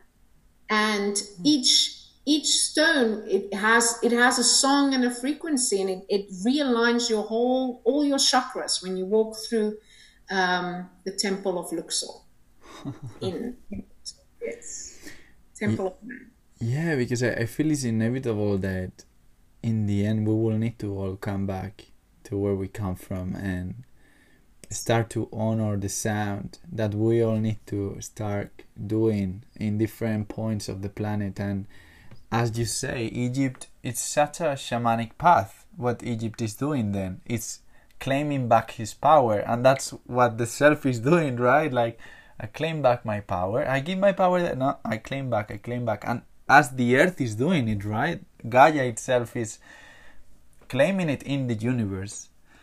Yes. So it's just Yeah. happening and i feel uh, just to respect your time as well we've been one hour and a half. I would love as a mother to leave a message for your kids because they represent the next generation and for I, I mean they represent the collective of the next generation so whoever is listening to this through your experience, your wisdom, what do we need to to remember to come back and any tip that you will give to your kids, like a legacy message kind of thing? I love that. Thank you. Thank you, Sarafra, for saying that. Um, so yeah, so it's um, really to keep the curiosity alive. Keep the curiosity alive, to dance with mystery, to relish and take joy in nature. You know, really like just be in nature, but enjoy nature fully. Like every piece of it like devour devour it devour the beauty and the the abundance that's all around you and integrate and revel in it and and have joy in it and um, and then just to receive and listen and offer up what you hear. You know my son he's six years old. He built he's he's he's um on the autistic spectrum you know closer to um he built this machine that talks to the earth. And he's like mommy the earth tells me everything. Like ask me a question i'll tell you what the earth is telling telling you and he has this and he, he talks to uh, a yeah he has like a galactic language too. He connects with certain planets and he tells me this. And then me just knowing and understanding you know generally people will just see this as you know a child's imagination. But they're so in tuned you know change from seven on the conditioning starts really imprinting in the kids. But if we can i really want to keep that innocence and curiosity and uh, connection with nature alive you know because that's how we go back to source energy and the truth and to dance just to move. You know when i see both of them in their element where they just connecting with the divine whether it's through ceremony or just their own experience where i see they tapping into that energy it's just so beautiful to watch you know and, and to celebrate that in them and to keep seeing the divine in them. So and to and to acknowledge that and say well i see this in you. And thank you for showing thank you for being a gift and showing this up to me. And i thank them for being a gift in all ways even if it's challenging. And um you know and i mean yeah obviously there's times where it's too much but but um but you know we we all we all agreed to be here at this time to move through this journey together. So there, it's a it's a healing journey for all of us, for them too. Yeah, a brother told me once, what will happen if suddenly all parents will stop teaching and they will adopt their kids as the teachers and they will be learning from them because they they come with all remembrance especially you know your kids like the ones that have been uh, giving birth the last 10 years they know why they Yeah. come here. It's just so clear and the the force that they come with is wow you have to really uh, sometimes I, I see kids that i'm like wow. It's just and it's just a reminder of what we were because we exactly. wear that and we are that. They are just beautiful mirrors. So um, there was just three questions. Uh, just one because it's it's a little bit out of the subject, but it, it will be really interesting to share a little bit about um, magic in sexual alchemy. What could you share a little bit about it, especially through the power that we have of manifestation through alchemy? Because this is taught in the tantric tradition there in Egypt, and if you could share a little bit of that, that would be awesome. Well, it's really that it's a divine energetic exchange, right? It's a spiritual exchange, it's a sacred exchange, you know. And with that, if you think about it, you know, and actually, when you see all the hieroglyphs, it's like it's the golden seed. They have a very emphasis on the golden seed. It's it's life force energy. It's creation, you know. So it's like the womb and the life this life force seed it's like it's a union it's a divine union and in that is an alchemical exchange and process and if if we can approach that from a non-egotistical attack you know and a non attachment from a perspective of expectation and really come from it from a sacred act a sacred ritual space um, you know, and, and, and with, ta- with a tantric practice in mind, that's when we would be able to move mountains, right? I mean, that energy, because also that energy, even not just when you're together, but when you separate and you re reconjure up that energy, you know, it's realigning your chakras again. And um, so there is so much, ma- you feel the magic in that, and that can ripple out. So, you know, you can do a lot of spell work and rituals with that too, leading up into it and afterwards, and using that energy that was exchanged in that.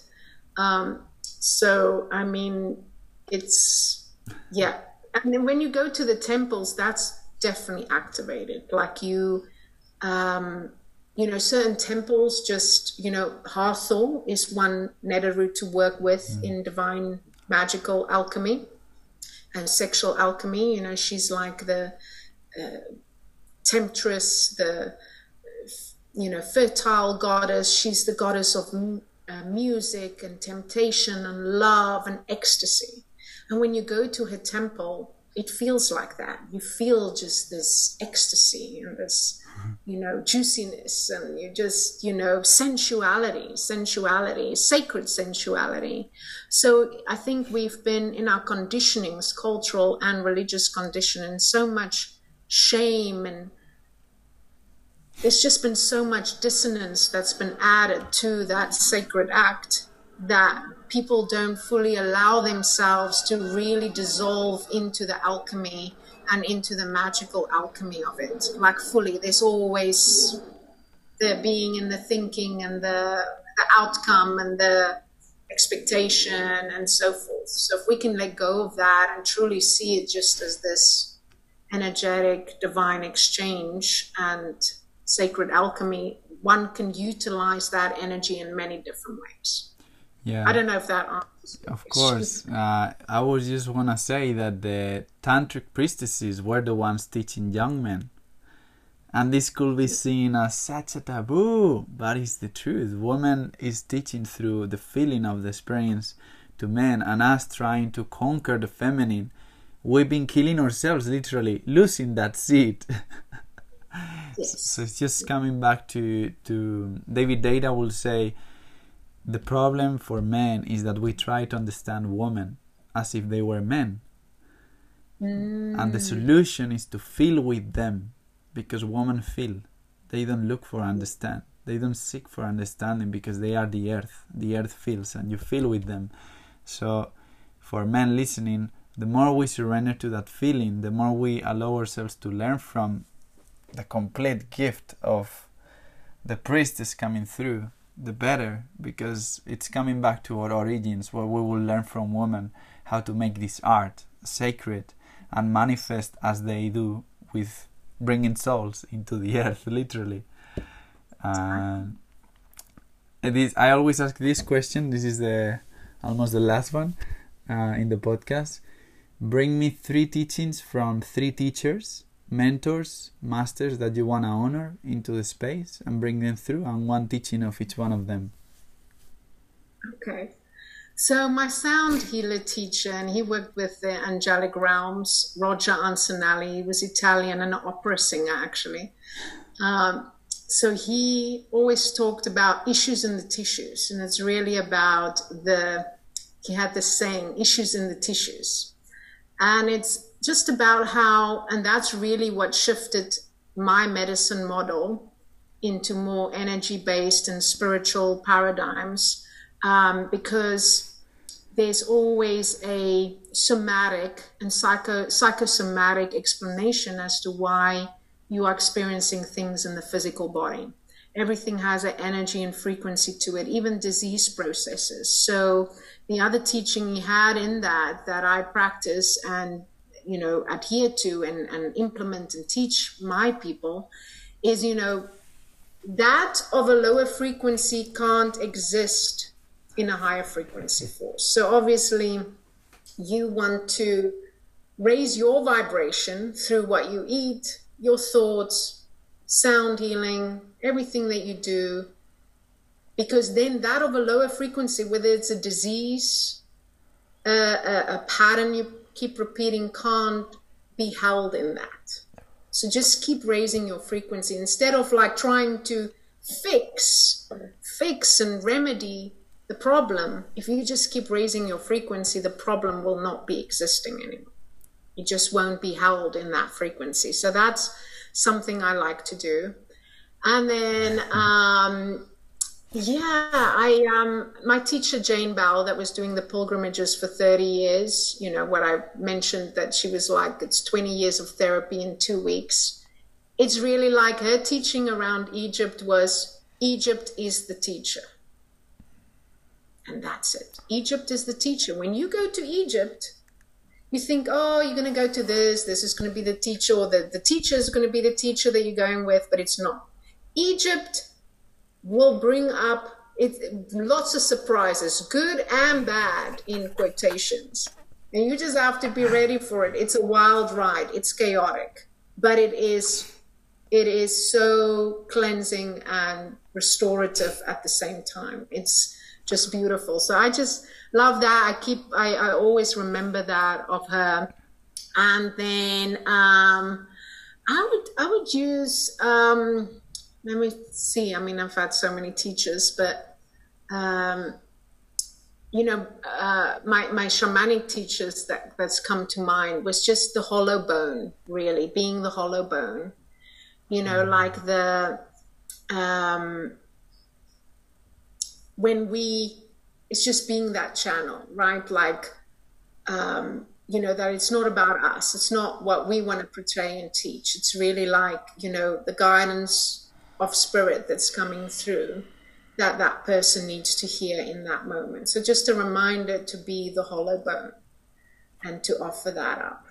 So so yeah so that's kind of like and singing over the bones this was like uh, another piece, you know, and, and also in the Sangoma traditions, you know, you would throw the bones, that's what you would be reading, but it's singing over the bones. And I do a shamanic journeying where we sing over our bones because our bones hold so much, you know, it's also the, if you look at the resurrection of Osiris, we have the djed, raising the djed. It's a practice that they did in ancient Egyptian times. In the hieroglyphs is full of that and it's like the spine of Osiris. It represents the spine of Osiris. And that's your truth and your guidance and being in alignment with the universe and all that is in oneness and standing in your truth and authenticity. So I, I kind of use a lot of that metaphor of raising the djed and Osiris's spine a lot, you know. And um, Yes, so I think that was the question. What was the last one? So it was like the three teachers, and then that's it. You did it. Um, but then I'm gonna be a little bit cheeky and ask you, what about you? What's your highest teaching for yourself? What's my highest teaching? Ah, well, can I tell you what that is? I'll be truthfully honest because that is, it's like I'm my own worst enemy. and I'm my own worst critic. and I'm the hardest on myself, and I don't give myself a break, and I hold myself to very high unattainable standards sometimes you know and i and i can be too hard so i think for me my teaching not think i know this lifetime is really to soften and be more accepting of myself and more flexible with myself and more forgiving with myself and more patient with myself because I'm just like, okay, I want to have this done right now. I want to be finished with that. I want this resolved, you know. So I'm just, you know, and and and that's okay too. It's the and that's okay practice. It's like this part of me is like this right now, or feeling like this right now, and that's okay that's okay. It doesn't have to be any different. It's okay that that's where I'm at right now. That's what I'm feeling right now. That's how I'm acting right now. That's what I'm showing right now. It's okay. And and like so that's the biggest teaching and the second one to that is really not to care what anyone else thinks in regards to that. no, like not to care I shouldn't care, you know, meaning like I should give myself a break, but I should also not put so much emphasis and worry about what other people think um, with regards to any of it. My How, process, yeah. what I share. How can we care what they say if they are all reflections of us? That's true. That's true. Well, then maybe we should care, right? Because then it's like, oh, that is something. You're showing me something. Yeah, that's that's a good point. That's a good point. well, just to finish, I created this project to make our prayers out loud and as we speak we manifest and you know one of the meanings of the ankh is heaven on earth and i would love to know your expression of what is heaven on earth and as the representation of the world that we are bringing for your kids for mine for the next generation to close it up. My so what's my representation of heaven on earth? And um, um, so you would want a word for that or your truth okay so, okay my truth my truth um,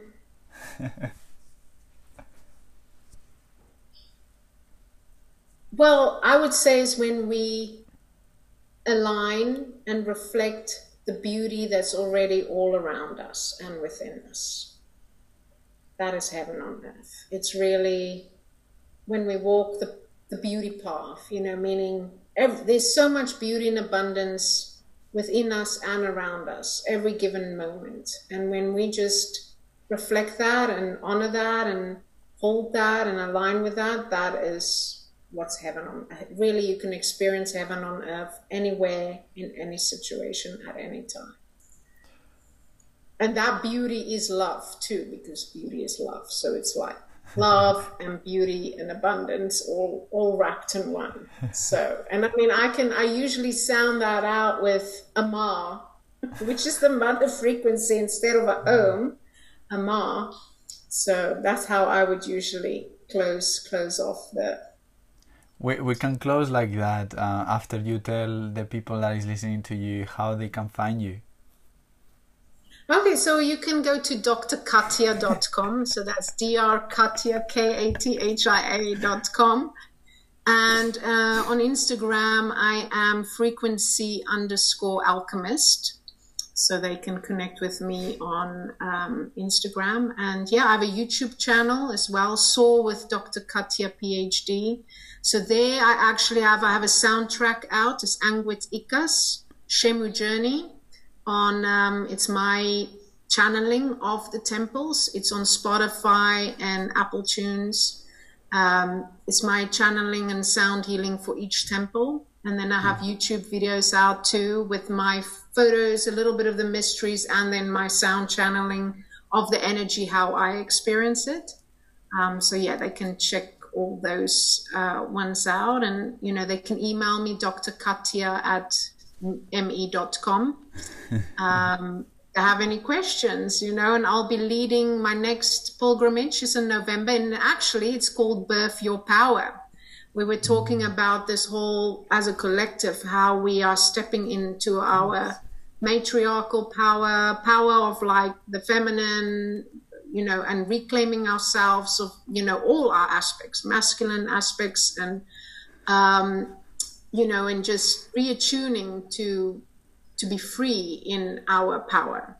Um, so that's the theme for November. It's just a week pilgrimage. I made it shorter for people that can't do two and a half weeks, and it's less expensive too, so they can check that out. And then I'm doing a Siwa Luxor journey in May next year, which is a detoxification, sort of like a wellness um, and spiritual uh, pilgrimage, because what I found when I go to the desert, especially when I do these ancient traditional healing modalities, like the, uh, the sweat lodge for the Egyptians, it's a sweat tent, mm-hmm. you get mm-hmm. buried in the sand, um, mm-hmm. and to and to float on in Siwa on the salt lakes, which is very much like the Dead Sea, but it's not been overpopulated, meaning it's not been like too infested by it's not by tourists you know it's still very much um, under wraps. And then going to cleopatra's pool and all the hot springs and go in the desert. It's very cleansing but i found when you do that when you go into the desert first and you lose yourself to find yourself and you do this cleansing the way you walk through the temples are very different in what you can receive. Because you already have dealt with the, a lot of the physical plane elements of it and letting go and detoxifying. And then what you're able to receive on an energetic and spiritual level is just so much different. Wow, it's incredible. I'm just gonna make a connection. In November, you are offering a pilgrimage called Birth Your Power. And it's funny how the moment we decide we are committed and aligned with an offering, with a service for humanity, then the universe, the spirit, is saying, okay, now I'm gonna put you in the place where you need to be to make the steps to get to that self that is able to sustain the vibration that you're gonna offer. Totally. Totally, I'm in it. I'm in my power full on, one hundred percent. No, I know the, the the the theme came in, the and then life followed fully. my initiation followed fully, and it always happens with my teachings like that. Always, like always. I'm in it before I, you know, as soon as it comes in, this is what I'm have to offer. I'm I'm going through it full on. because you choose truth. If you choose truth, you you need to do it. I need to face to show up and face it. So that's what I'm doing. Yes. yes. Um, well, I started. I opened the space, and I would love if you close it. Then, how do you close it? Good. Well, we can close our eyes, and I mean, I'll just use the bowl. Just to center ourselves again and bring our breath back to the space in our heart and just take a few collective breaths together. Feel all these energies and wisdoms and inspirations just infiltrating our body and settling where it needs to settle.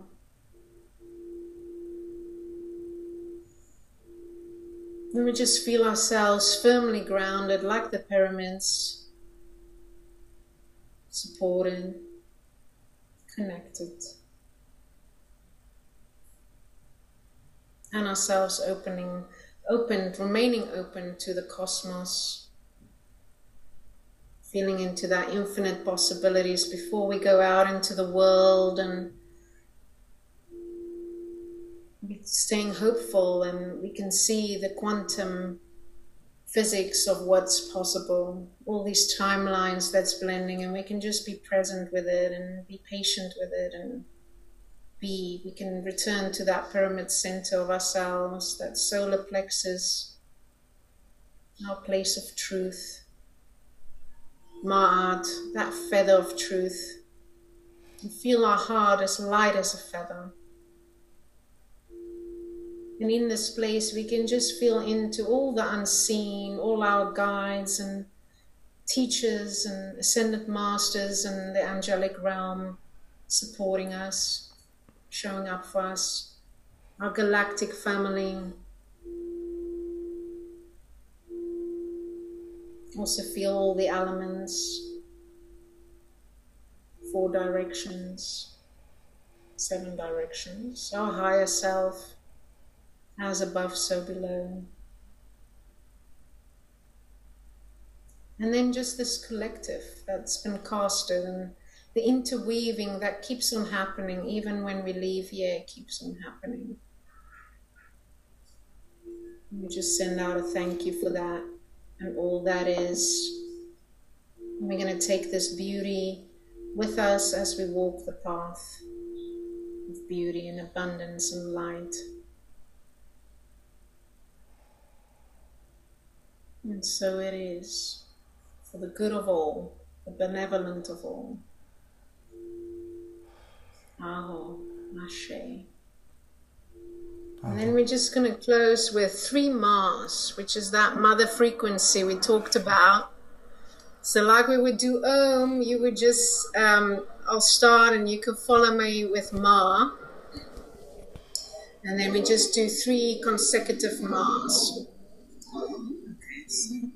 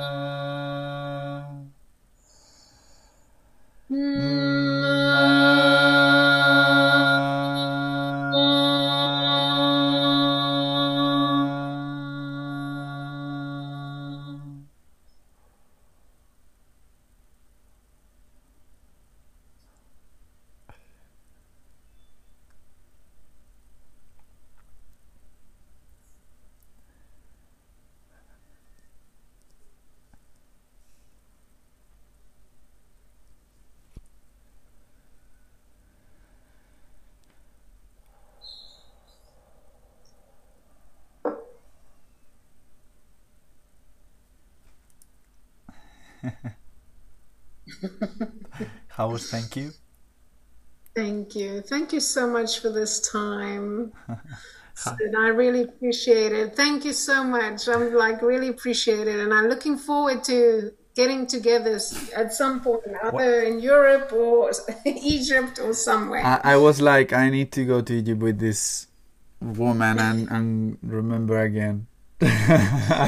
that will happen. We'll make it happen. We'll manifest that. Yes. How was thank you in Egyptian? Just to... Thank you. Yes, shukran. Shukran awi. Shukran awi. Shukran awi. Have shukran. a beautiful day. And then we say masalem. Masalem. Masalem or Rabena Mahak. And all of it means thank you? Uh, Masalem is in, and Rabena Mahak is may God be with you.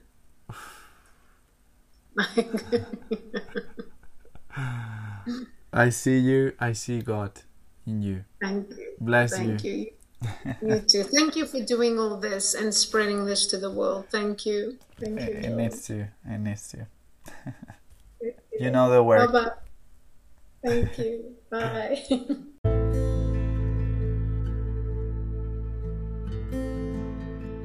Thank you very much, family, for listening to us, feeling, and living with us this experience to remember who we really are.